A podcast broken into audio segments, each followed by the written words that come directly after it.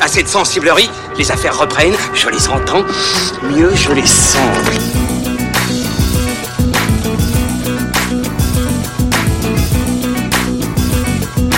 Qu'est-ce que c'est que ce foutoir, mon petit Bernard? C'est l'engin de guerre le plus puissant de tout l'univers. Salut, c'est parti pour fin de séance, épisode 65, le seul et unique podcast ciné qui vous donne la parole en sortie de salle comme chaque semaine depuis le Hurling Club dans le 5e arrondissement de Paris. Au menu, les amis, Jojo Rabbit, 6 nominations aux prochains Oscars, écrit, réalisé et avec Taika Waititi dans la peau de Hitler pour cette comédie dramatique satire sur le régime nazi mettant en scène Scarlett Johansson, Sam Rockwell ou encore le jeune Roman Griffin Davis. Ça, ce sera dans la seconde partie de l'émission, mais avant cela, petit rattrapage avec Bad Boys 3, le gros carton du moment au box-office, signé Bilal Fallah et Adil El Harbi, 25 ans après le premier film signé Michael Bay, et réunissant à nouveau Will Smith et Martin Lawrence pour en parler. Eh bien, trois mauvais garçons. Ilan Ferry et Julien Munoz de cinévibe.fr. Comment ça va les amis? Bah écoute, ça va, comme les mauvais garçons. En fait, il n'y a que deux mauvais garçons, mais il y a un facho dans le, dans le trio. Devinez qui c'est. On dirait pas. Voilà. Salut Pierre. ça va Ça va très bien, bah écoute, euh, je préférais qu'on ne le révèle pas à l'antenne, mais bon, bah voilà, tout le monde connaît maintenant mes opinions politiques. Ouais, ça se savait, hein. c'est un secret de polichinelle. Bonne année Ilan. Mais bonne année Thomas, c'est vrai qu'on s'est pas vu depuis. Bah la dernière fois qu'on s'est vu, c'était l'année dernière. Il y a deux mois. Mais ouais, il y a deux mois, c'est la première fois que je repose les fesses ici au Hurling depuis deux mois, c'est plein d'émotions. Je pense que je vais, je me, suis- je vais me retenir de pleurer, mais T'as retrouvé, tes marques? Difficilement. Il y avait la trace euh, sur le siège. J'ai surtout retrouvé une note de 35 euros, un truc comme ça. On t'a entendu, il y a deux semaines, t'es pas venu. hein. Ouais, Je vrai. précise que cette note de 35 euros à régler, c'est pas euh, du pipeau, parce que c'est la mienne. Oui, c'est la tienne, effectivement. Le mec s'est barré la semaine dernière Et sans je- payer. Je me suis cassé sans payer, voilà. Ça arrive. Heureusement, les, par- les patrons sont cool avec nous. Hein Ouais. Et bon, on est en pleine forme, donc vous savez quoi, les amis? On va écouter les avis des spectateurs en sortie de salle et, et puis on revient. Qu'est-ce que vous en dites? Oui, oui, bah voilà. Et ben, c'est parti. Comme mon vieux temps. Bon, cette mission, c'est quoi? On a retrouvé surtout nos- notre bad boy, quoi, à nous, Bad quoi. boy, voilà. Surtout le bad boy qu'on aime, euh, l'humour, euh, la- l'action, euh, plein de rebondissements. Ça que j'ai aimé, on a tous bien rigolé. Ce que j'aime dans ce film, c'est que ça fait 26 ans, du coup, c'est sorti en 94. Justement, il parle beaucoup de ça, il joue dessus. Et c'est finement bien joué par les acteurs. Martin Lawrence et Will Smith, euh, voilà, le groupe de choc. euh, et on retrouve bien sûr le capitaine, un peu fou. euh, non, franchement, pas mal. Tout simplement, Il y a moins d'action que le- les deux premiers quand même. Attends mec, il a 50 piges, voire plus, 55 piges il a. Si je devais faire une petite remarque, je dirais que je m'attendais à un plus d'action. Mais ça reste un film exceptionnel. Franchement, je vais pas te dire, c'est une bombe, parce que j'ai pas envie que les gens soient déçus, mais en tout cas c'est un film qu'il faut voir. Voilà, bonne comédie, bonnes actions, belles images. On retrouve notre Will Smith euh, qu'on aime et qu'on a toujours aimé. C'est vrai qu'il a fait beaucoup de navets ces derniers temps, quoique euh, récemment ça allait, mais sinon on le retrouve là. On retrouve à sa juste valeur.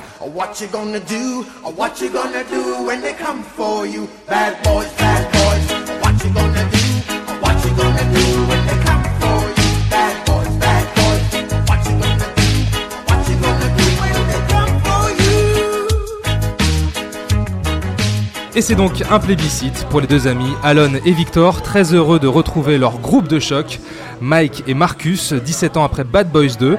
Même si, même si, on entend quand même Victor reprocher à ce Bad Boys for Life son manque d'action. Ilan, toi qui n'étais pas là la semaine dernière, Oui. qu'est-ce mais- que tu en penses de ce Bad Boys 3 Et est-ce que tu peux nous le pitcher? Ah, tu veux que je te pitch le Bad Boys for Life? Bah, Bad attends. Boys. Tu vas faire Bon. euh, Ah, bah, un, retour pitch. en trombe. Bon, tu me fais un petit jingle pour le pitch ou pas? Pitch ok. Ça Oui, fait voilà. très pitch mon pitch. Parfait, Thomas. C'est parfait. Euh, alors, euh, Bad Boys for Life. Bah écoute, on retrouve euh, Mike et Marcus, le duo de choc des, des deux, des deux premiers Bad Boys, euh, qui se retrouvent plus vers la fin de leur carrière que le début de leur carrière, et qui vont une dernière fois rouler ensemble euh, pour euh, essayer de démasquer le mystérieux tueur qui veut la peau de Mike et euh, qui a déjà tué plusieurs autres personnes impliquées dans une affaire qu'avait menée Mike il y a un certain nombre d'années. Est-ce qu'on peut dire quand même dans le pitch que donc Mike Will Smith euh, se fait shooter, se fait tirer dessus et euh, quand il sort de convalescence, il part à leur track. Euh, Oh, tu peux dire. c'est- Bah voilà. Pas tellement un Est-ce qu'on peut le dire Bah tu l'as dit. Est-ce que c'est un spoiler Disons Ah, que c'est c'est un une enquête durant laquelle Mike va devoir affronter son passé. C'est une quête de vengeance. Voilà, sa Voilà. quête, sa C'est quête bien, de vengeance. on a spoilé tout le début, c'est cool. Bon, alors, qu'est-ce que Alors, t'en as qu'est-ce que, pensé qu'est-ce que j'en ai pensé Alors, euh, moi j'ai un rapport un peu particulier à la, à la saga euh, Bad Boy, c'est-à-dire que à l'époque, euh, le premier, j'avais, j'avais bien aimé. Je pense même que c'était le premier film de, de Michael Bay à que, fait. que j'avais euh, que j'avais vu en tout cas. Ah, Et, bah, c'était son tout c'est premier film. c'est son donc, premier, euh, d'accord. Donc euh, voilà. Tout colle. Et je me demande même si c'était pas le dernier film produit par Don Simpson, avec euh, avant, sa mort. Avant, sa mort Mais je me demande, sais c'est pas, pas. peut-être. Je sais Je pas. Il, pas. il me semble, mais bon, peut-être que je dis des, que je des bêtises. Et c'est vrai qu'à l'époque, quand je l'avais vu, donc il y a 25 ans, j'avais euh, j'avais trouvé le film assez, assez sympa. euh, j'avais passé un bon moment. Et surtout, ce que j'avais retenu de ce film, c'était sa VF, qui était, qui était très vulgose, qui était, euh, qui était très drôle. Et c'est vrai que euh, régulièrement, quand il m'arrive de revoir Bad Boys, euh, j'ai du mal à le voir en, en- en VO. C'est un des rares films que j'ai du mal à voir en VO et que je vois, que je vois en VF. Euh, quelques années plus tard, le 2 m'avait Ah mais, mais ouais, ouais.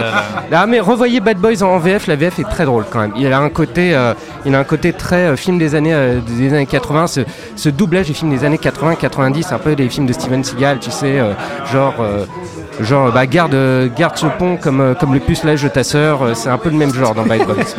Non, mais je suis assez d'accord en fait. ouais, c'était un truc bourrin, euh, très con à l'image du film. Ouais. Euh, voilà, donc, euh, donc le premier, ça reste un film que j'aime, que je revois avec, euh, avec plaisir parce que je pense que c'est c'est un des, des seuls bons films de, de Michael Bay avant qu'il tombe dans ses travers totalement insupportables et que préfigurait Bad Boys 2, qui personnellement est un film qui m'a profondément gonflé. Je pense que je l'ai vu en salle et j'ai réalisé un exploit, c'est celui de m'endormir. En plein milieu de film, et ouais, alors que ça pète de partout et Ouais. on est en salle et il y a quand même des enceintes, des tas de trucs comme ça. Alors en termes, Mais, de, en termes de mauvais goût, Bad Boys 2 se pose là, mais Ah quand oui. même en termes d'action, c'est quand même assez fou, non? Oui, bah écoute, euh, je sais pas, je devais être mal luné, euh, mais après je l'ai revu quelques années plus tard en Blu-ray, je me suis rendormi. Bon, Donc très bien. euh, voilà, Donc, ça, rien veut, à y ça faire. veut bien dire ce que ça veut dire. Problème Donc, de sommeil. euh, Ouais, je pense que c'est un truc comme ça, je dois être narcoleptique, un truc comme ça.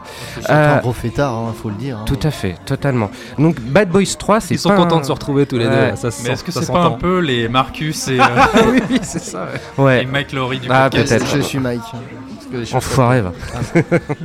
C'est-à-dire C'est vrai- qu'Ilan, il est très pantoufle. Hein Ouais, oh, moins, moins que toi. hein. oui, c'est vrai en plus. Alors attends.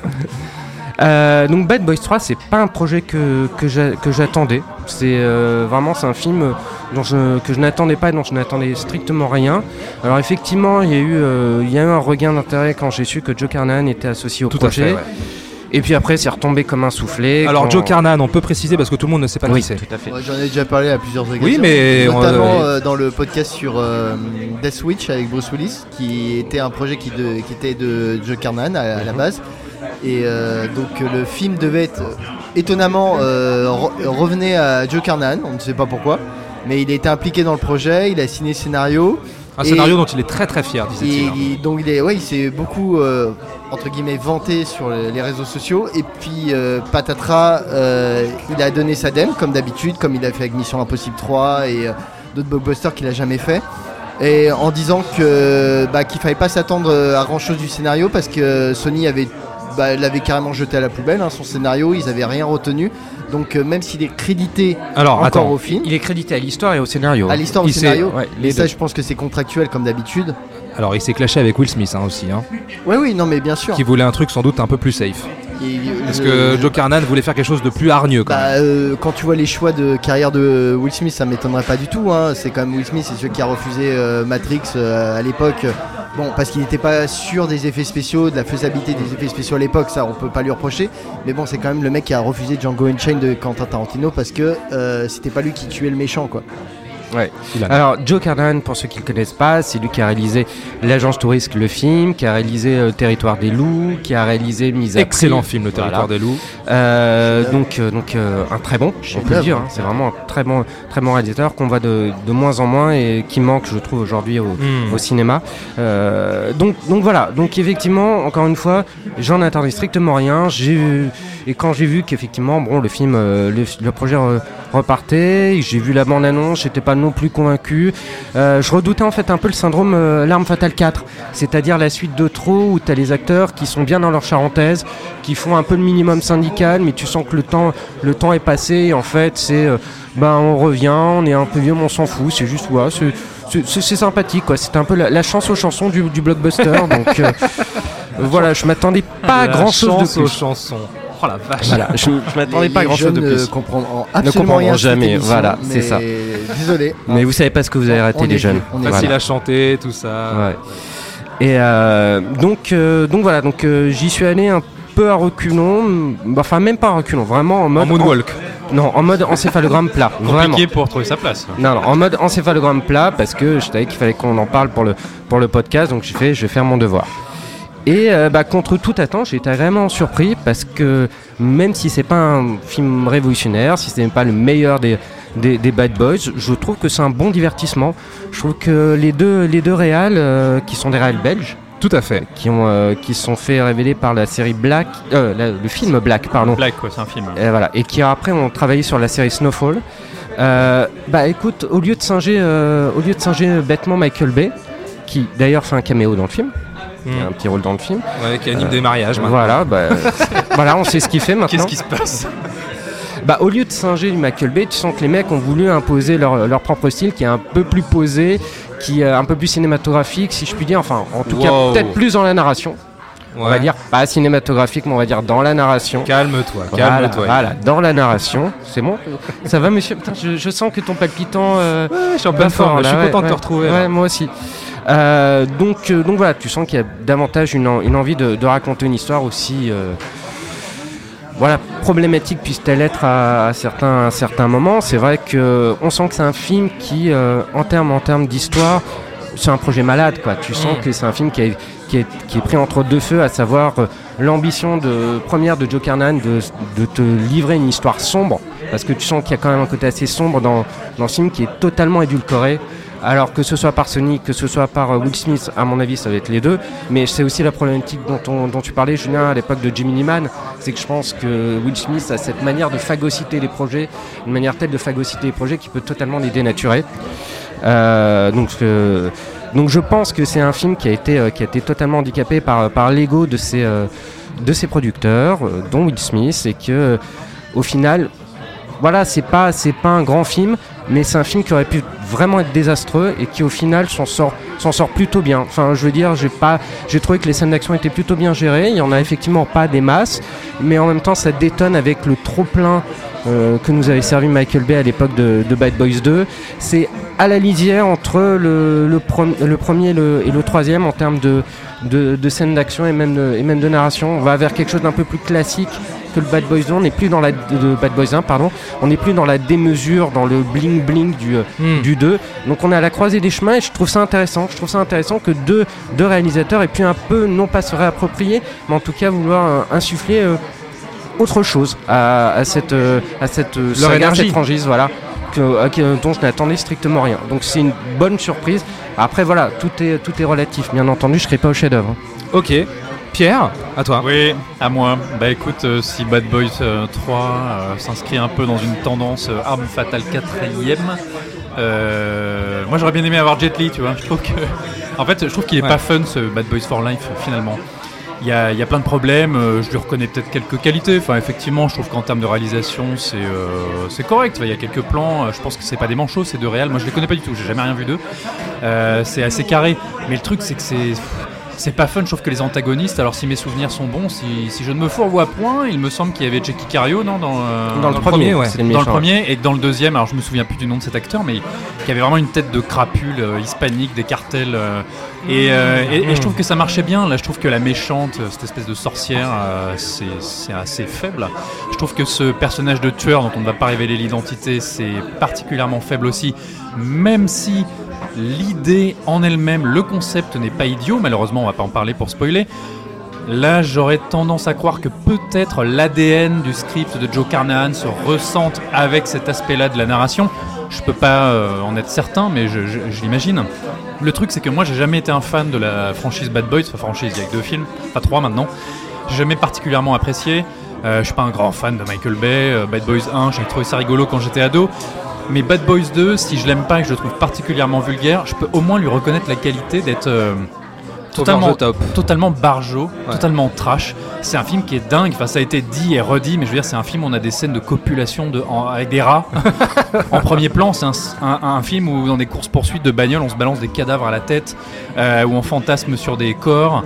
Euh, Il y a des blagues absolument horribles. La caméra passe à travers euh, un trou dans les fesses d'un personnage. Enfin, je veux dire. C'est n'importe quoi, c'est vraiment le film d'un mec qui a lâché les chiens. Et en fait, Bad Boys 3, peut-être que c'est l'influence Will Smith, mais je trouve que c'est un film qui est extrêmement sage. Je trouve qu'il n'y a pas de folie, il n'y a rien de particulièrement excitant. Les scènes d'action sont pas trop mal branlées, mais est-ce que c'est ce qu'on veut vraiment d'un film qui s'appelle Bad Boys? C'est pas du tout un film de mauvais garçons en fait, ce Bad Boys 3. C'est un film de vieux de la vieille qui ont envie de raccrocher, qui sont un peu pantouflards. Et au final, c'est ce qui reste. C'est un film qui est un petit peu pantouflard. Et je dirais que sans connaître ces deux nouveaux réalisateurs, avec les qualités que je peux leur connaître, j'ai l'impression qu'ils y ont quand même apporté une espèce d'esthétique, et je suis désolé de caricaturer un peu, mais d'esthétique du clip de hip-hop. Je trouve qu'il y a une espèce de gros fantasme gangsta, Miami, les guns, etc. Ça se ressent dans la BO, ça se ressent dans la mise en scène. Il y a des plans qui font carrément clip de musique. Bah, je suis d'accord. ouais. C'est pas que c'est un défaut en soi, mais je trouve que ça, ça amène un côté fantasme d'adolescent, ce qui, ce qui peut revenir hein, euh, aux origines de Bad Boys, parce que Bad Boys c'est un film de salado, il y a des blagues de cul, il y a des blagues de prout euh, et des flingues. Mais à un moment, euh, je crois que c'est Will Smith qui a cette réflexion qui dit qu'en fait, euh, c'est un, un- Il parle, alors je sais plus de quoi il parle exactement, mais il dit c'est juste un truc de boys band avec des flingues. Et en fait, je trouve que Bad Boys 3, c'est ça. Hmm. C'est un film d'ados qui se prennent pour des gangsters avec des guns, on est à Miami, on voit des bonasses, euh, on se prend pour des beaux gosses. Mais non, mais en fait, c'est le film d'un mec qui a 50 balais, qui peut plus faire ses cascades et qui est deg en, en conférence de presse parce que Will, euh, Tom Cruise Tom y arrive et pas lui, tu vois. Je veux, je veux pas être trop méchant envers le film, faut, faut pas exagérer, c'est pas une bouse. Mais euh, je trouve qu'il n'y a pas grand chose dans Bad Boys 3 en fait, c'est très gentillet pour un film qui se veut bad et, euh, ça, bah, ça marche pas. Bon, en même temps, pour, un film qui est revenu d'aussi euh, loin et euh, qui aurait, pour moi, qui n'aurait même pas dû voir, le jour sans, la pleine présence de, de Joe Carnahan, je trouve que il s'en sort, il s'en sort plutôt bien. Je vais pas dire avec les honneurs, faut, faut pas déconner, mais on aurait pu avoir quelque chose de tellement plus catastrophique, de tellement plus automatique. Ah, mais évidemment, et, bien sûr, euh, bien sûr. et- et même en, en termes en de, de mise en scène, de tellement plus passe-partout et, euh, et absolument inepte, que là au moins tu as un petit regain d'intérêt quand même. Tu sens que les, les mecs qui sont contents de faire. Enfin, ils mettent, ils mettent un peu de cœur à l'ouvrage Ah, et c'est ça qui, est- qui est sympathique. si je- C'est, on va dire un peu cet esprit d'artisan, entre, entre guillemets, euh, cet esprit appliqué qui moi me, me plaît, qui, euh, qui détonne un peu avec le, le côté euh, YOLO rien à foutre de, de Bad Boys 2 par Ah, exemple. c'est certain, et euh, ils l'ont dit, redit en interview, les deux réals, qui sont extrêmement fans de la franchise. Je pense que ça a été l'éclate pour eux, et d'ailleurs, il paraît que maintenant, on veut les mettre sur une autre suite de je sais plus quelle autre Le flic de. Beverly Hills. Le flic de Beverly Ils ont Hills. été approchés par Marvel aussi. Éventuellement sur un Marvel, mais donc voilà, c'est-à-dire le divertissement nostalgique, blockbuster, sans saveur particulière. Moi, je serais curieux de savoir ce qu'ils valent vraiment en tant que réalisateur avec leur projet personnel. Pour ça, il faudrait sans doute que j'aille voir leur film d'avant, mais j'ai remarqué d'ailleurs en regardant sur Wikipédia, alors voilà le niveau de recherche, hein, mais qu'on était toujours dans le fantasme très gangsta, banlieue, gun, euh, Miami, boîte de nuit. Bon, bref, c'est- leur truc très bien. Et euh, je dirais que malgré tout, euh, toi, bon, ok, c'est un film qui est centré sur Martin Lawrence et Will Smith, mais derrière ça, le casting de personnages secondaires est quand même euh, Ah, c'est totalement la peu ramasse. à la ramasse. Enfin, cette équipe de gun, de flingues, euh, de flingues, cette équipe de flics. De petits jeunes. de flics avec des flingues qui les, a- qui les Ah, ouais. accompagnent et qui s'appelle Ammo, un jeu de mots avec euh, euh, munitions en anglais. Bon, euh, c'est pas folichon, quoi, Avec pour reprendre une Vanessa, expression chère. Vanessa, comment s'appelle déjà Vanessa Hudgens. Euh, il Ouais. Vanessa. Ouais. C'est elle, ouais, ouais, c'est ça, c'est- hein. C'est cool de la voir avec un look euh, autre que très girly dans les espèces de bêtises Netflix qu'elle a pu faire récemment, là, la princesse de Chicago et tout ça. Là. Mais euh, bon, bah, ils servent à Ouais, priori à rien. Oui, oui, elle sert à quasiment rien. ouais.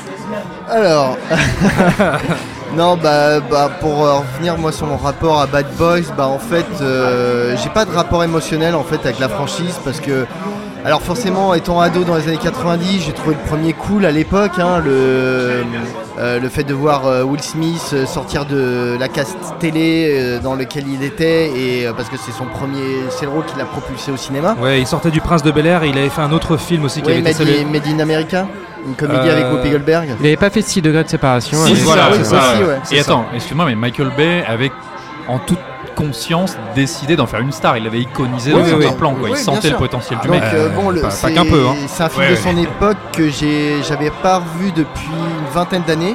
Je, je pense qu'on était encore au franc euh, quand je l'avais vu. Euh, Les anciens francs même. donc euh, voilà, euh, j'ai une haine profonde du 2. Je, je trouve que c'est un des pires objets cinématographiques qu'on ait jamais signé. Mais t'as fini un peu, ouais. C'est, je- Moi, je trouve que c'est un film raciste, homophobe, tout ce que tu veux. Je trouve que c'est une honte ce film. Mm, Et, euh, mais j'y reviendrai. Euh, non, voilà, et, et je, me, je me suis dit, bon, bah, j'avais pas vraiment envie de revoir Bad Boys 3 parce que moi, Bad Boys 3, euh, enfin Bad Boys for Life, titre le plus ringard de la décennie, hein, euh, faut bien l'avouer. Euh, voilà, ça m'a intéressé quand Joe Carnan était de- dessus parce qu'il y avait Joe Carnan, mais c'était absolument pas pour la franchise Bad Boys. Il est parti, je me suis complètement désintéressé du projet. Mais je me suis dit, bon, allez, euh, je vais revoir le premier pour me refaire, pour me remettre un peu dans l'ambiance, pour essayer d'avoir un élément de comparaison. Euh, ouais, enfin, Bad Boys 1, euh, moi, au bout d'un quart d'heure, euh, j'ai lâché. hein. Franchement, j'ai trouvé ça vieillot comme tout. Euh, je trouve ça, enfin, c'est vraiment, c'est une franchise que j'aime pas du tout. Mm. Et là, en fait, bah, on a tous les défauts de la, la, la- la saga originale. hein. Je veux dire, c'est vulgose comme c'est pas permis. Euh, c'est de l'action bas du front. C'est euh, pas si vulgaire que ça, sérieux. hein. Enfin, le 2 est d'une vulgarité sans nom. Et en fait, ça m'a fait beaucoup penser, le, le 3 m'a fait beaucoup penser à autre chose. Mais c'est au Fast and Furious en fait. Et c'est ça que je reproche au film. En fait, c'est de lorgner. euh, parce que, comment dire, les Bad Boys, on peut tout leur reprocher. et Je reproche énormément de choses aux deux. Mais ça porte, ça a une identité en fait. Il n'y a pas d'autres franchises qui leur ressemblent, qui ressemblaient aux Bad Boys 1 et 2 Tout à fait. ça portait la marque de Michael Bay et euh, dans, dans- pour le meilleur et pour le pire. Et là, c'est juste que tu as des, des vieux qui essayent de se remettre à la page et qui lorgnent du côté des Fast and Furious, du début jusqu'à la fin, et, et qui s'en cachent même pas en, fait. Et moi j'ai trouvé ça honteux parce qu'il y a un tel racolage pour appeler, appeler le petit jeune qui, qui connaît peut-être pas forcément les, les, fa- les- les bad boys. C'est ce qu'a dit, c'est ce qu'a dit Jerry Bruckheimer en Bruckheimer. Bruckheimer, je me trompe toujours. En conférence de presse, il a dit on est parti du principe que les, les gens n'avaient pas forcément vu les deux premiers. Ouais, et donc ben, il se rattache à la, à la première franchise des bilots turbo euh, fâcheux, euh, euh, comment dire, euh, te- de teubé euh, qu'on trouve. Bah, on prend les Fast and Furious, il y a des bagnoles, il y a des, il y a des nanas euh, à qui on peut filmer, euh, qu'on peut filmer le, le, le cul. tu, tu veux filmer le. Eh, donc, Oh à là qui là. on Attends, peut attends, filmer alors- le- Comment ça va, comment ça va Attends, attends. La- Lapsus révélateur quand même, hein, c'est beau, c'est beau. Et ben c'est Ok. du propre. Ah, Et bah, vas-y, eh, Julien. eh, eh, je me mets au niveau de la série. hein. Et après le film est trop vulgaire. Non, qu'on peut filmer le, le cul au ralenti, tu vois, bah qui tu prends Fast and Furious. Oui, bien sûr. Bah oui, attends, bah Fast and Furious, bagnole et des nanas qui tortillent du cul au ralenti, hein, c'est, je veux dire, c'est l'identité de la, la franchise, hein, faut pas, faut arrêter de se mentir. Oui, mais la, avec la- la- cette- la franchise Fast and Furious a copié, le, a essayé de, de- de marcher sur les plates-bandes de Michael Bay aussi. Bah, Bah si. Oui et non, mais enfin bon, pour en parler, mais ce qu'il y a, c'est que moi je trouve que ce film a aucune identité. Hmm. Et, euh, et, et finalement, enfin moi, de la première à la dernière minute, je m'en foutais complètement et j'ai trouvé le temps vraiment très long. Et euh, voilà, tu, et c'est un spectacle assez pathétique à regarder pour Will Smith. Alors Martin Lawrence, euh, je l'ai jamais blairé, et alors là, c'est pas, pas aujourd'hui avec euh, son, son look sous cortisone que ça va changer. Je veux dire, le mec en fait pas une, quoi. Et c'est, il est lourdingue. Et t'as Will Smith qui essaye un peu de jouer sur son âge, tout ça, mais tu sens que le mec, eh non, mais je, suis encore un jeune, je me fais encore des petites jeunes dans le film, tu vois. Et finalement, c'est- triste, en fait, c'est un film triste, je trouve. T'as l'impression de toute cette génération d'acteurs qui, euh, qui en fait refusent de vieillir, tu vois, les, comme les Stallone, les Schwarzenegger, enfin tous- tous les héros de notre époque. Oh, Stallone assume plus son âge hein, quand même, Oui, j'ai l'impression. bah, Voilà, mais tu sens des mecs qui veulent pas lâcher l'affaire au bon moment en fait. Mm. De se dire, faudrait peut-être que je fasse autre chose. Et non, les mecs, tu te raccordes tout, tu te, tu te raccroches, pardon, toujours à, à tes vieux faits de gloire et tu essaies de les moderniser en, en racolant les petits jeunes, quoi. Bah, c'est- eh ouais, mais eh, eh, formule payante, hein, puisque c'est un carton. Oui, hein, ça bah, fait, car- oui, ça- ça- commerci- commercialement, c'est. on en est à 200 millions, je crois, au box-office. Et je crois que c'est les premiers étonnés parce que je pense que le film était pas. euh, Enfin, je, je sais pas s'il s'attendait vraiment tant à un, car- un carton euh, aussi gros que ça, mais artistique, artistiquement, entre guillemets, euh, moi je trouve ça d'une pauvreté sans nom. Enfin, je retire rien du film. et même, et même euh, Alon et Victor dans le micro-trottoir sont, euh, sont hyper emballés hein, par le film. hein. Oui, mais parce que je pense, enfin, effet nostalgique ou pas, parce que bon, voilà, on va pas le répéter encore, mais la nostalgie, c'est le grand truc de ces cinq dernières années. C'est le truc par lequel tout le monde jure, par lequel Hollywood, qui est devenu quand même le, le, le process de, du, de Fabrication des de- films. de fabrication des films et de leur vente par le par le marketing. Et euh, donc, euh, bah voilà, peut-être, euh, parce que c'est vrai que Bad Boys 2, ça date d'il y a euh, 17 ans. 17 ans. 2003. Moi, je peux comprendre. des- ceux- qui ont un, un rapport émotionnel avec cette franchise, Bah voilà, moi je peux comprendre, moi j'en ai aucun. Donc, euh, D'accord. Non, non, mais ok, très bien. Au moins, Bad Boys 2 est, est intéressant à analyser de- par, rapport, pour, par rapport à Michael Bay et à sa carrière. Que là, en fait, c'est juste un, un blockbuster de plus euh, noyé dans la masse parce qu'il ressemble à n'importe quel blockbuster. Que ce soit dans ses scènes d'action, dans ses, euh, enfin, dans, dans ses traits de scénario, dans, dans ses rebondissements à deux balles, là, ou, euh, ou même à sa, sa scène de post, euh, post-générique. Oui, Où qui est car- totalement car- où inutile. Carrément, bah, pareil, on te fait du Fast and Furious. Puis à chaque fois qu'il y a un travelling sur Will Smith en haut d'une terrasse, t'as l'impression qu'il va se mettre à chanter. c'est exactement ça, hein. t'as l'impression qu'il y a un clip qui va démarrer euh, Ouais, tous, les, tous les quarts d'heure. Mais je trouve que c'est une bonne une- plutôt une bonne carte de visite pour, euh, pour, pour ces deux-là parce que s'ils ont si on arrivait à ne pas totalement se laisser noyer euh, dans, dans un espèce de mimétisme bête, euh, bête et méchant sur une franchise comme euh, Bad Boys 3, ils sont pas quand même fait vampiriser par, Ouais, alors par ce qui vois- était, par ce qui était Bad Boys. Je suis assez curieux de voir ce qu'ils vont ce qu'ils pourront faire par, par la suite. Alors, euh, avec tout le respect que je leur dois, moi je suis pas sûr qu'ils aillent très très loin parce que ce seront des, des, euh, des yes men euh, comme, comme Hollywood sait très bien les, les avaler et les régurgiter ensuite. Je vois pas tellement quelle carrière ils peuvent avoir derrière s'ils sont en plus débauchés par tous les studios pour reprendre des, projets, de, réactivation de, de, de franchise ou de licence. Enfin bref, je, voilà, ils ont sans doute énormément de cœur à faire ce film-là. Ils ont été sans doute très très euh, euh, comment dire euh, euh, très honorés d'être approchés par Jerry Bruck- Jerry Bruckheimer parce qu'ils ils font partie de cette génération-là. Moi, je suis désolé, je trouve que c'est un navet ce film. Ah Mais ouais, carrément, un navet. C'est un vrai navet. Pour moi, il n'y a rien à sauver. Je veux dire, Bad Boys, c'est Michael Bay. C'est une stylisation, c'est euh, une mise en scène, c'est une iconisation avec euh, tous les travers que ça peut comporter. Ça peut, c'est un ton aussi. Euh, mais moi, Bad Boys 2, pour moi, c'est euh, vraiment en, termes d'action, c'est un truc, un des trucs euh, les plus fous que j'ai vu, quoi. Et là, j'ai trouvé que ça ressemblait vraiment à un vulgaire DTV. Je trouve, j'y trouve aucun style. Les scènes d'action sont hyper pauvres et hyper mal filmées, quoi. Vraiment, la mise en scène, elle est, elle est, elle est, elle est, elle est vraiment horrible. Il y, a- il y a quelques trucs. euh, il y a Un truc quelques- correct quand même. La, la Ouais, course mais- poursuite avec le sidecar là, euh, c'est. C'est, c'est- franchement, je me- moi j'ai regardé ma montre à plusieurs reprises. hein. Je me suis dit, mais euh, la première scène d'action, elle, intervient à une heure avec un gunfight dans un dans un garage. euh, pff, je, j'ai rien compris. Je l'ai même pas. Tu vois, j'ai pas retrouvé ce. J'allais dire le mot sensation, c'est un peu fort, mais euh, cette excitation que j'avais, tu vois, devant, euh, devant les, les, plans, extrêmement stylisés, graphiques euh, que, que- Michael Bay pouvait nous offrir, tu vois. Parce que quoi qu'on en dise, Michael Bay, il a un œil, tu vois. C'est quand même un, metteur en scène très formel, très. Stylistique. Ouais, très, stylistique. Bon, on, peut lui reprocher plein de choses, mais j'ai envie de dire aussi, euh, souvent imité, jamais égalé, tu vois. Pas, je dis pas que, ces deux jeunes euh, réalisateurs, euh, Bilal Fallah et Adil El Arbi, tentent de faire du Michael Bay, mais un peu quand même.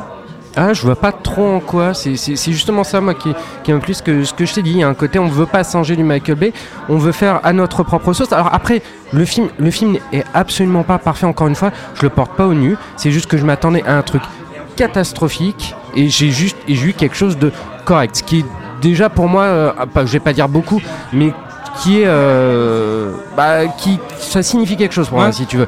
De, de passer vraiment du euh, si tu veux du euh, moins 30 à quelque chose où on est du plus 1 ou plus 2 ça représente quelque chose pour moi. Aujourd'hui où on est dans des échelles de valeur où c'est soit des, des films qui sont soit très mauvais soit très bons et tu n'as tu n'as aucun curseur qui qui est entre entre les deux. Là j'ai eu mes attentes qui ont été qui ont été réussies. Après c'est purement voilà c'est c'est purement dans l'attente, c'est purement dans mon rapport moi-même à, à Bad Boys, à la, à la franchise, etc. Après, le film, encore une fois, a beaucoup de défauts en termes de scénar. Non, non, mais totalement à la ramasse, ça- ça, on est ça, d'accord, assume mais pas sa noirceur, il y a des rebondissements, enfin... D'accord. euh, Non, mais ce, ce que je veux dire par là, pour en revenir à Michael Bay, euh, même Miami. Miami est un personnage à part entière dans Ouais, Bad ouais, Boys. ouais. Là, comme tu disais Pierre tout à l'heure, C'est Miami de clip de hip-hop. exactement, c'est exactement ça. C'est- Je veux dire, euh, Miami euh, est, est- est filmé en, en- en vue aérienne avec des, des, des- des accélérés, etc. Enfin, c'est des trucs qu'on a vu 15 000 fois, tu vois. Alors, C'est pas, c'est pas, un- elle est pas iconisée cette ville. En ouais, fait. mais alors, pour moi, pour être allé à Miami il y a, il y a quelques mois, euh, Elle moi, est pas cinématographique dans ouais, ce film. mais en euh, si tu veux, moi, c'est il y a- quelques mois, c'est exactement ça que je retiens de, Miami. Quand j'y étais allé, je me suis dit, c'est juste une ville que tu peux que, que tu filmes à filmer en drone, quoi. Après, voilà, c'est purement, c'est purement personnel. Donc ça m'a pas choqué ce, ce truc. Mais encore une fois, par rapport, par rapport à, ses, ambitions de départ, à ce que ça aurait pu être, etc. Effectivement, comme vous dites, c'est un DTV. Oui, je suis d'accord avec vous. Ça a l'envergure d'un, d'un, d'un DTV de luxe avec un peu plus, un peu plus de fric. Mais c'est pas un navet pour moi. D'accord, très bien. Bon, euh, autre chose à rajouter? Bah, il y aura une suite. Bah, sans doute, Ouais. ouais. Non, mais ils l'ont Non, non, annon- mais- ils l'ont annoncé. Ah, c'est euh, officiel hein Ouais, ouais, et, euh, Ouais, bon. et en fait, les, les deux scénaristes qui ont repris la main sur Joe Carnahan s'occupent non seulement de Bad Boys 4, mais d'un film qu'on attendait tous et toutes, Benjamin Gates 3. Oh, bah, Ah oui. Voilà. Oula, Jerry Bruckheimer. Ah, c'est pour dire où on en est, voilà. Très bien. Allez, on quitte, euh, on quitte euh, Miami, direction euh, la Bavière. Il y a un côté euh, très humour noir, évidemment, très ironique, euh, très euh, sombre, qui passe assez moyennement dans le film en fait. Mais je trouvais que euh, le mélange en fait des genres passait pas toujours très très bien. Au début, on est dans- un côté complètement délirant qui se suit de manière plutôt agréable, et par la suite, ça se perd un peu en fait. Le, le côté euh, humoristique se perd et Ouais, j'étais un peu, un peu déçu. La bande-annonce, oui, je l'avais vue. Et en fait, je m'attendais à un truc effectivement délirant, qui euh, finalement est assez. euh, est pas si éloigné de ce qu'on voit en fait dans le film. Mais c'est compliqué à expliquer en fait, parce qu'en termes de réalisation, c'est impeccable. Il y a de belles images, les acteurs sont excellents. Euh, Stephen Merchant, notamment, euh, en, en officier de la Gestapo, est assez euh, hilarant quoi. Enfin, vraiment, il a une espèce de morceau de bravoure comme ça qui. Ouais, c'est vraiment le gros morceau du film. En fait, on n'ose jamais vraiment, quoi. Par moment, il y a un côté un peu délirant qui peut rappeler le style d'Edgar Wright. À un moment donné, on voit euh, le personnage d'Hitler qui saute par une fenêtre, en fait, pour sortir d'une pièce, tout comme dans Scott Pilgrim. Mais dans Scott Pilgrim, il y a un côté plus maîtrisé que là, dans ce Jojo Rabbit, où je m'attendais à plus. Je m'attendais à rire euh, plus sur la forme, et je m'attendais à quelque chose peut-être de plus irrévérencieux. Pour le reste, ouais, c'est convenu au global, en fait. Ouais, c'était un très beau film. C'était très poétique, c'est un- une belle ode à la liberté. Et j'ai beaucoup aimé euh, la réalisation qui était cool aussi.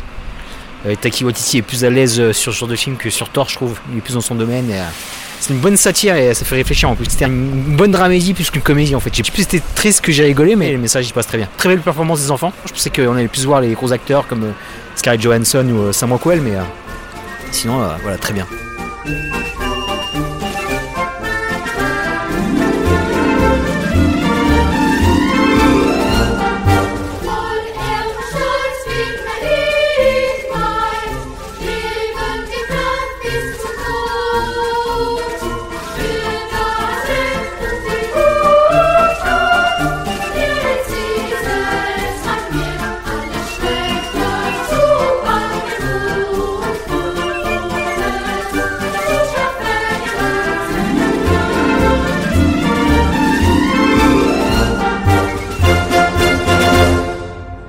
Alors vous l'entendez, deux avis relativement opposés avec notamment Hugo, très très mitigé au sujet des différentes euh, tonalités présentes dans ce Jojo Rabbit, qui était donc pour lui son tout premier contact avec le cinéma du réalisateur néo-zélandais Taika Waititi, à qui l'on doit Vampire en toute intimité ou encore euh, Thor Ragnarok, et le prochain Thor 3, Love and Thunder.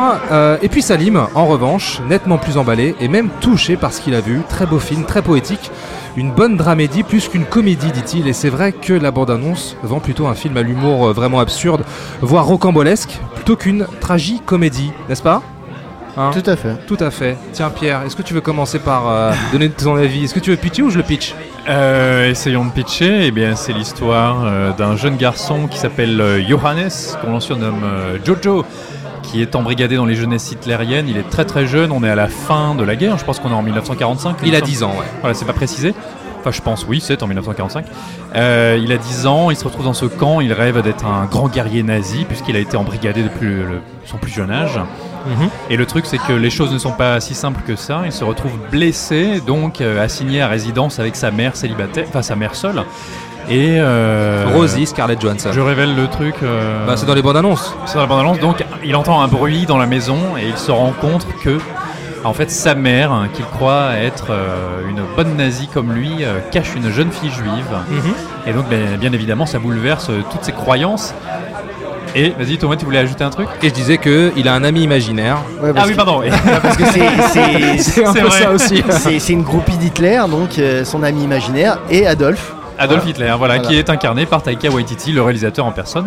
Taika Waititi, moi, c'est un cinéaste. Alors, je l'entends un peu comparé à Edgar Wright.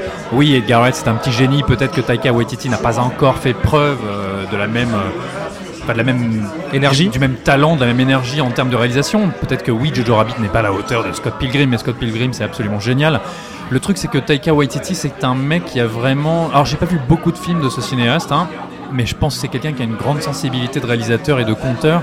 Moi j'avais beaucoup aimé Vampire en toute intimité. Je trouve que c'est vraiment très très drôle. En version originale bien sûr. euh, What jamais- We Do in the Shadows. J'ai jamais voulu m'interroger, euh, m'intéresser à la VF, pardon, euh, même si elle était réalisée par euh, Nicolas et Bruno. Nicolas et Bruno. Euh, Moi, je suis surtout très très fan de euh, Hunt for the Wilder People, qui est un, un espèce de survival de poursuite qu'il a réalisé en Nouvelle-Zélande avec Sam Neill, qui est absolument extraordinaire, et un jeune garçon qui joue très très bien. C'est un film que je trouve très beau, très réussi, très touchant et super original.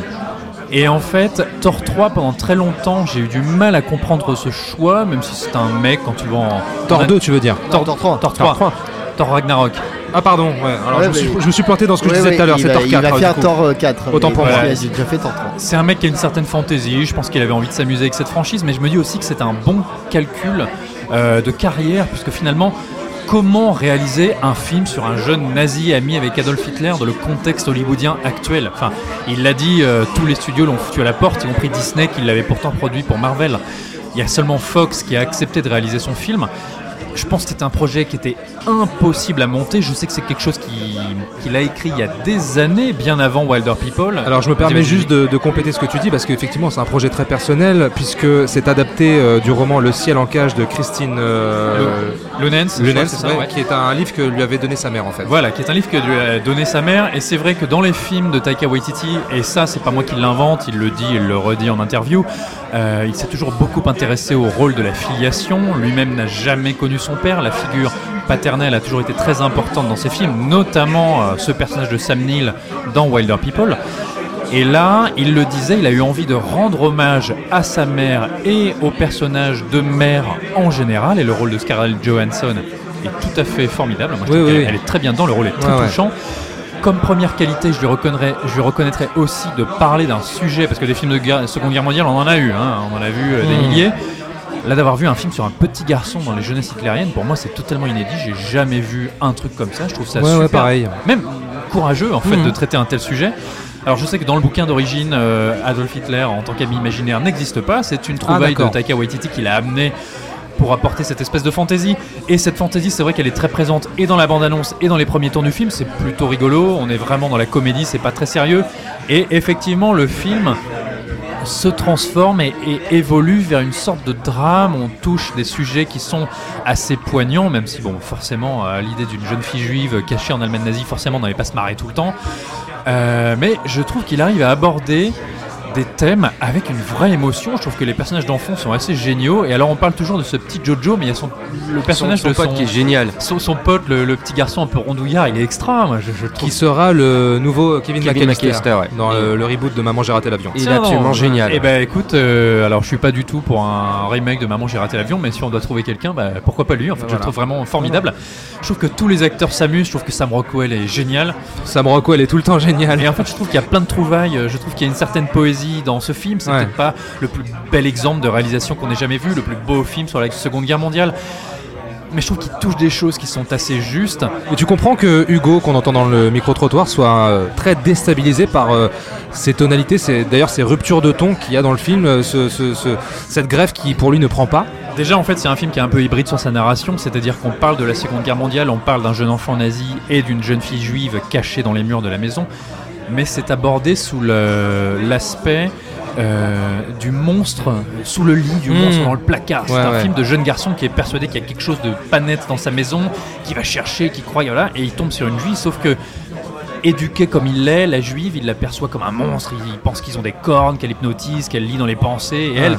elle en joue vachement. En fait, c'est pas juste un personnage de victime, c'est un personnage qui est tout le temps euh, dans l'envie de prendre une revanche, de s'amuser. Euh, on imagine que c'était une fille qui avait une vie très euh, mouvementée autrefois, tu Ouais. vois. Elle, elle est très forte, ce personnage. Et en fait, je me dis que le film, déjà à la base, est surprenant, renverse un peu les attentes. Et je veux bien croire que le film soit déstabilisant parce que tu t'attends peut-être à une grosse comédie, bah finalement c'en est pas une. Tu t'attends à un film sur la Seconde Guerre mondiale et bah finalement il l'aborde d'une autre manière, d'un autre biais. et il évolue de la comédie vers le drame. Et en même temps, bah, c'est ce qu'on pourrait attendre en fait d'un tel sujet. Et donc moi, j'ai pas été surpris, j'ai même été agréablement surpris si je veux jouer un peu sur les mots. Et j'ai passé un très bon moment. Et donc euh, cette jeune actrice s'appelle Thomasine Mackenzie, donc Elsa euh, qui, qui joue. Euh, bonne actrice.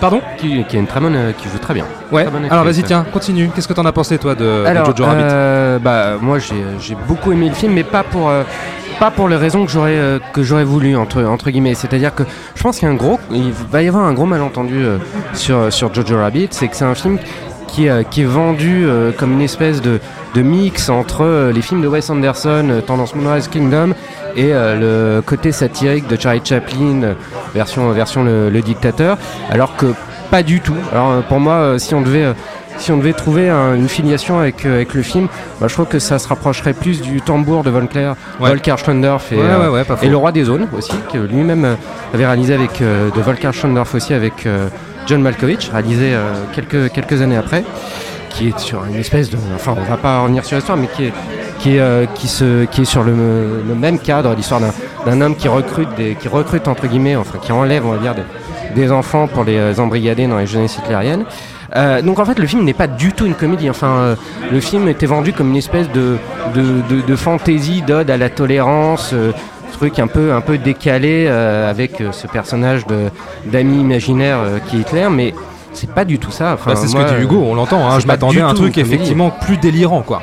Voilà, moi je on s'attend à une, à une vraie farce, à une espèce d'ode à la tolérance, un peu euh, quelque chose qu'aurait pu faire euh, qu'aurait pu faire Chaplin, et en fait pas du tout. Pour moi, ce film c'est un, c'est un vrai drame. C'est tu ris à quelques moments, mais c'est un rire grinçant, c'est un rire jaune. C'est t'es pas à l'aise pendant pendant le film. C'est c'est pas un film qui veut, c'est pas un film qui va non plus te ménager des, euh, des espèces de parenthèses enchantées euh, dans ce euh, dans ce dans ce contexte-là. Il va pas, il, va pas te, il va te caresser ma rebrousse-poil, si tu. Il va, en fait, un film sur, c'est la guerre à hauteur d'enfant. Un film sur sur l'endoctrinement, sur l'embrigadement. Comment comment un contexte aussi horrible que, que la Seconde Guerre mondiale est vu à travers les, les yeux d'un enfant qu'on a endoctriné totalement, si tu veux, et, et comment son, son système de pensée a été, a été, on va dire, a été biaisé, son regard, son innocence aussi. Le personnage de Jojo, moi, c'est un personnage pour lequel j'ai pas vraiment eu d'empathie pendant une grande partie du film. Ah ouais? C'est c'est quelqu'un qui, euh, c'est un, c'est un gamin. Voilà, tu, tu sens qu'il en perte de, de, repères, tu sens qu'il y, y a des tas de choses qui ne vont pas dans son, dans, dans son discours. Il y a ce mélange entre l'innocence de, de, l'enfance, le désir d'appartenance à un, un groupe. À un moment donné, tu as, ce personnage euh, de, de, de la jeune juive qui est une référence claire à, à Anne Frank, qui lui dit Mais tu n'es pas un nazi, tu es juste un gamin qui veut faire partie d'un club. Ouais. Et ça cristallise totalement le, le, sujet, le sujet du film. C'est un film sur. Je suis sur entièrement d'accord. C'est et c'est et encore une fois, c'est un drame. Ce n'est pas une comédie. Il faut pas que les gens s'attendent à voir un truc léger. Et, euh, et c'est ça que je, re- en fait, je ne reproche pas du tout à, ce- à- à ce film-là, mais j'ai été assez étonné par ce reproche qu'on pouvait faire au film. Euh, j'ai vu pas- quelques quelques critiques de films qui qui nous reprochaient de traiter son sujet avec légèreté. Ah bon Et alors là, moi je suis assez étonné parce que le film est tout sauf léger. C'est-à-dire qu'il affronte son sujet de manière extrêmement frontale. Il ne biaise pas. Il essaie effectivement parfois de passer par, euh, par des petites parenthèses oniriques.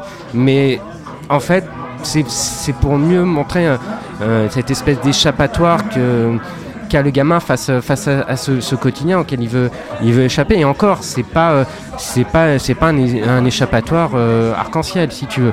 C'est quand même un gamin, son ami imaginaire, c'est Hitler. C'est pas rien.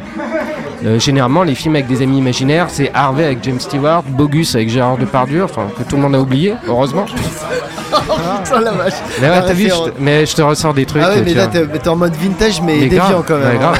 hein. comme ça. Oh. Mais, mais je veux dire, on n'est pas du tout dans, dans, dans ça. On n'est pas, c'est pas un film, on n'est pas dans une espèce de côté sucré, si tu veux. Non mais alors attends, moi je reviens juste, je t'arrête juste sur un truc parce que tu dis c'est quand même un drame. C'est un drame. Tu insistes là-dessus beaucoup. Mais il y a- oui, mais bien sûr, mais il y a des plus- choses très Attends, dures, attends. Oui, c'est, un drame ou c'est une comédie dramatique Mais j'ai pas vu vraiment d'aspect, euh, d'aspect comique. Encore une fois, c'est. T'as a- pas trouvé y a- que pendant non, tout le a- long du film, il, il- il- justement, il était sur le, le- il il était en sur le équilibre, fil. Il est sur le fil. Il y a des, il y a en des maniant espèces. des- plusieurs tonalités, Oui, pas mais que il y a des- la tonalité il y dramatique, même Bah. si le fond est hyper dramatique. Mais on est dans une. On est peut-être dans la, dans, dans la satire, mais on est dans la satire grinçante. Je veux dire, par exemple, quand. Oui, quand, mais c'est une quand forme Terry d'humour Gilliam- aussi. Oui, mais quand Terry Gilliam fait, fait, fait, fait de la sa- satire, est-ce que Brasil, tu rigoles devant, devant Brasil? Tu rigoles pas à gorge déployée, tu, tu ris jaune? Quand, Il y a, il y a euh, beaucoup d'absurdité, surtout dans la première partie. hein. Ah, quand même, oui, ouais. mais, mais si tu veux, c'est pas. ça, c'est pour pas un accueillir le public, ça aussi, tu vois. Oui, euh, mais c'est pas un film qui m'a euh, qui m'a mis à l'aise. Oui, l'absurdité, mais encore une fois, c'est c'est du rire grinçant. Je veux dire, je trouve que le film négocie beaucoup mieux ses passages dramatiques que comiques parce que ce n'est il n'y a pas vraiment de comique à, propre, à proprement dit. C'est pour moi c'est de la farce, mais la farce, elle peut être grinçante, elle, elle peut être assez noire. C'est quelque chose, c'est un film sombre. Enfin, je veux dire, on va pas spoiler, mais à un, un- enfin, c'est pas un spoil, mais à un moment donné, quand même, dans la dernière partie, t'as un gamin qui est envoyé euh, avec euh, avec une bombe pour pour s'exploser. Ah non, euh, non, mais je suis d'accord, mais il y a-. Enfin, il y a- a- a aussi si des, vannes, des vraies vannes. Et puis, et puis, il y a des séquences de, de pure comique de situation aussi, quand même. Bah, Et Hitler, Ouais, je- Hitler est quand même présenté comme un bouffon et il est quand même, pardon, mais Hitler, euh, le mec qui se réclamait de la race aryenne, qui est quand même ici incarné par un réalisateur euh, métis polynésien. Ah ouais. euh, non mais d'accord, mais encore une fois, ce n'est pas de la comédie, c'est ça que je suis en train de... Je, je suis pas en train de dire qu'il n'y a pas un décalage. Qui, est- qui évolue.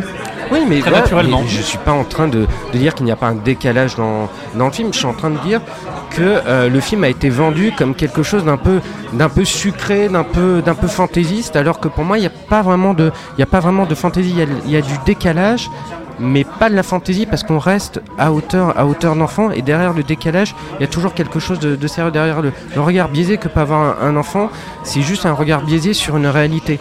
C'est ce que je suis en train de, je suis en train de dire. Alors oui, il y a un côté extrêmement satirique, féroce sur le sur l'absurdité de, euh, de, de la Hmm. guerre. Ça, je suis tout, tout à fait d'accord. Le décalage est là, mais encore une fois. Quand tu vois, quand tu vois l'affiche du film, euh, le film t'est présenté comme, euh, encore une fois, comme, euh, comme une farce. Et on n'est pas dans le to be or not to be, on n'est pas dans du Lubitsch, on n'est pas dans du Chaplin non plus, même s'il peut se retrouver dans le message humaniste. Mais, euh, mais encore une fois aussi, dans le message humaniste, on est dans, dans quelque chose d'assez subtil. Parce que le, cheminement du personnage est assez graduel. Le personnage, le, personnage de, Jojo, c'est un gamin pour lequel, comme j'ai dit tout à l'heure, je n'avais pas spécialement d'empathie.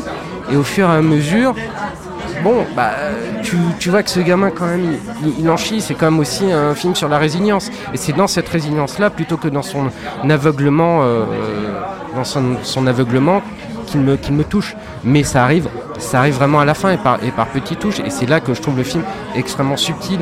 Parce qu'il ne veut pas te donner tout à manger tout de suite. Il ne veut pas te donner à aimer cet enfant tout de suite. Il ne veut pas te dire, voilà, t'en ressors, tu dis pas, j'ai vu un, un joli film.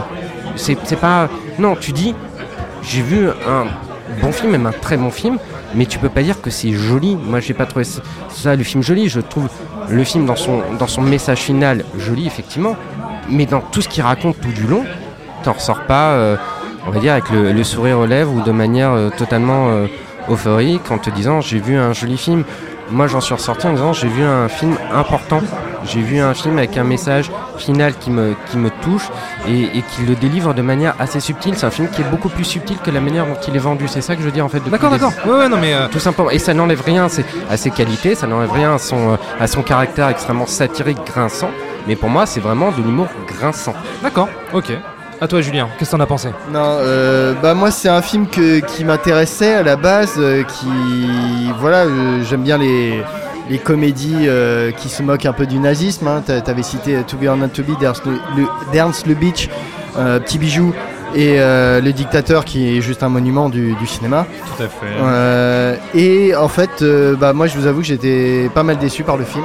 Oh, Ouais. Julien. Parce que en fait, euh, le film est vendu comme une farce. Le film commence comme une farce, mais en fait, je- moi j'ai l'impression de quelqu'un qui qui sait pas trop ce qu'il veut faire en fait, qui, veut, qui, sait, qui essaye de jongler avec plusieurs éléments et qui en fait n'a pas la maîtrise du, de, pour jongler avec. C'est qu'en fait pour moi il y a trois films possibles à faire dedans. C'est il y avait le film sur euh, un petit nazi qui découvre une juive dans son placard et sa relation donc avec ce personnage. Il y a un film sur le rôle d'un enfant avec sa mère et il y a un film sur euh, bah, un nazi dont son ami imaginaire est Adolf Hitler. Et euh, les trois films m'intéressent, mais ce qu'il y a c'est que chaque partie de ce film me laisse sur ma faim en fait. C'est donc déjà tu as le film avec euh, ce, qui, nous est vendu, un film où l'ami imaginaire d'un gamin dans les années euh, 40 c'est Adolf Hitler. Euh, donc parce que le film parle quand même de la dénazification de l'esprit d'un jeune esprit en fait. C'est-à-dire qu'on a un petit gamin euh, qui adhère totalement à l'idéologie nazie, à- qui croit absolument toutes les aberrations qu'on raconte euh, sur les juifs, euh, enfin sur euh, même sur les, les, Les Sov- Américains et les les, Russes qui apparemment violent des chiens. Enfin, je, ne- je, ne- je ne savais pas. et non, voilà. Et je trouvais que ça c'était vachement intéressant. Mais ce qu'il y a, c'est que moi je trouve totalement artificiel le- l'intro- l'introduction de ce personnage euh, imaginaire parce qu'en fait il n'est jamais exploité. Euh, Ta- Taka Waititi n'en fait absolument rien. Il y avait vraiment quelque chose d'intéressant à faire, c'est de voir à quel point ce personnage, parce que le, film, le personnage principal n'a pas beaucoup d'amis, donc il s'invente et qu'il n'est pas très doué euh, pour être un nazi. En fait, euh, c'est comme ça qu'on nous présente dès le départ. Donc il a un ami imaginaire qui est Adolf Hitler, qui est son idole, qui- qu'il a envie de, rejoindre, d'être son garde du corps. Tu vois, c'est vachement intéressant et de le voir justement avoir tout ce processus de dénazification et donc de voir le rapport qui aurait pu changer avec ce personnage. Bah en fait il n'y a pas, c'est juste on passe euh, d'un d'un stade à un autre du début à la première partie et à la toute fin. Et moi ça m'a complètement laissé sur ma faim ce- tout ce truc là. Donc ce qui fait que toute la partie humoristique du film, euh, moi je trouve passe un peu à l'as et euh, n'est jamais vraiment euh, pertinente parce que moi j'ai pas trouvé ça grinçant, j'ai trouvé ça mignon, j'ai trouvé ça inoffensif au possible. C'est juste oui les nazis sont des cons, bah on, les, on va les montrer comme des cons. Bon bah écoute, euh, ça a déjà été fait un milliard de fois et je trouve pas ça hyper révolutionnaire. Avec des jeunes gamins?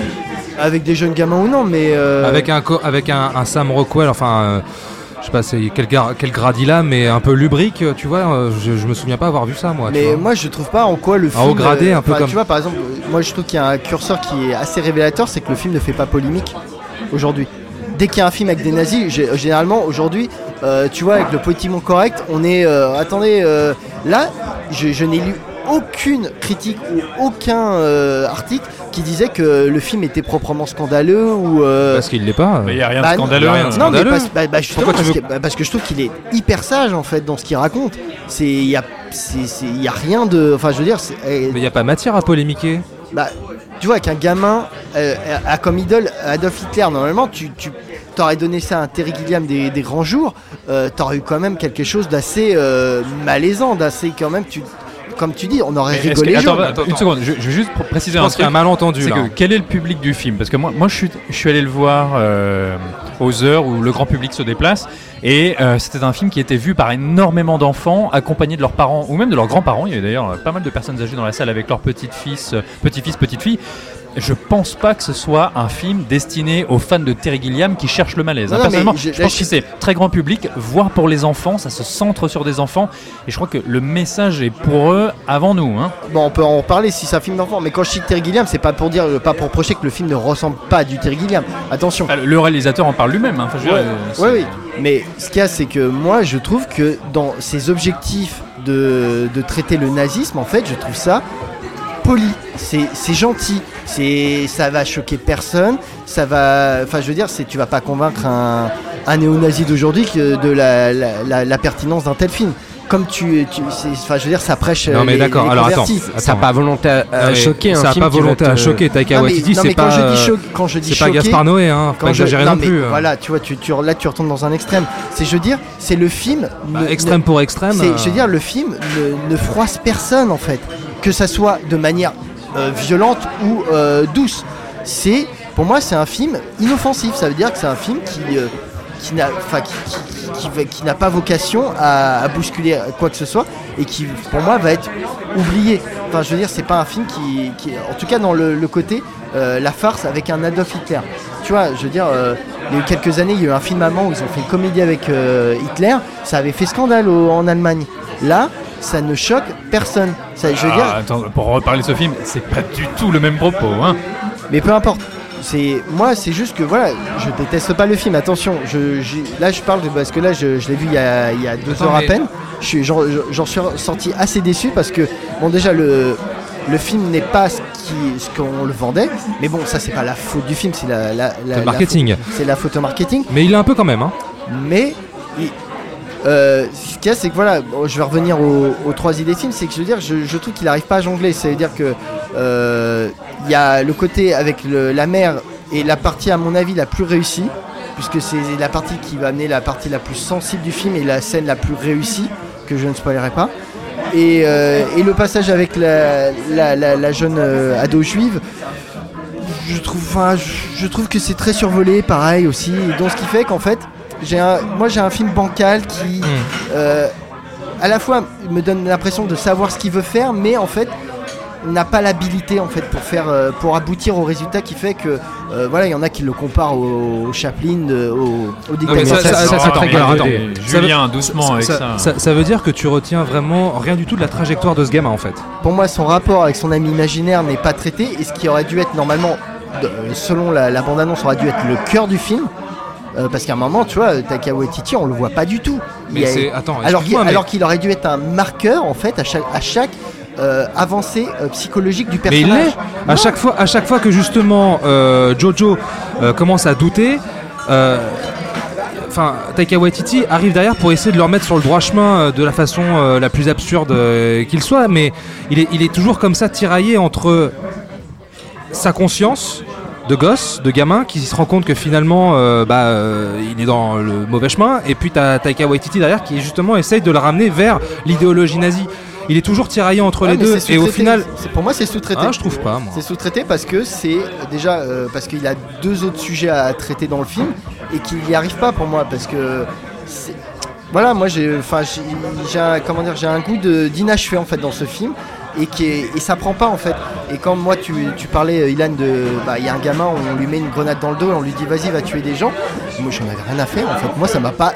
Tu me dis qu'elle est choquante cette scène, en fait moi je trouve qu'elle est hyper inoffensive parce que ça ne m'a rien fait parce que comme on est dans Moi, je trouve qu'aujourd'hui, c'est osé de faire ça. Ouais. C'est, c'est, Euh, moi, ça m'a choqué, mais. Bah, moi, ce qui me choque, c'est que ça me choque pas en fait. C'est, je trouve pas ça osé en fait. Bah, moi aussi, ça me choque que ça te choque Bah, voilà. pas, mais. Mais t'as perdu ton Peter Pan pour. Non mais, c'est, c'était, non, mais euh, c'est intéressant de, de, de, de tous euh, vous entendre. Enfin, le, le rapport que vous avez à, à ce film-là, il est, est super intéressant. Moi, je, moi, j'ai trouvé que c'était. euh, Parce que le, le film a quand même une imagerie euh, Wes Andersienne, on va dire. Alors voilà, j'allais y venir, Ce qui ouais. fait qu'en fait, le, le réalisme de la dernière partie est totalement. euh, Enfin, passe pas en fait. Tu vois, c'est pas euh, le John Borman Hope and Glory, euh, film sur un petit anglais qui vit la guerre, le Blitzkrieg, de son point de vue, et, qui a amené une réalité très très dure, mais avec un regard d'enfant. Donc. Oui, mais il, il, décalé. il- il a pas poussé les curseurs au point de, de verser dans le, dans le réalisme poétique, si tu veux. Je trouve que là, sur, sur cette dernière partie, il a trouvé un juste, un juste milieu entre l'imagerie pas choisi enfantine et la, et, euh, et, la réalité de la guerre. Je comprends que tu étais déconcerté. Si, Moi aussi, quand je suis sorti de la salle, pour être tout à fait franc, j'ai été déconcerté parce que je me suis posé la question de quel film, quel film j'ai vu. Si tu veux, pendant tout le long, le film a infusé en moi jusqu'à ce, ce- ce message final, et en gros, qui te dit que aucune mentalité n'est préétablie, n'est préétablie, et qu'à un moment donné, il faut laisser parler euh, l'humain, et que chacun est, euh, capable d'é- d'évoluer, les mentalités sont capables d'évoluer. Donc on est sur un message beaucoup plus universel et qui va au-delà, je pense, du, euh, du, nazisme et du, contexte historique dans lequel, dans lequel s'inscrit ce, film.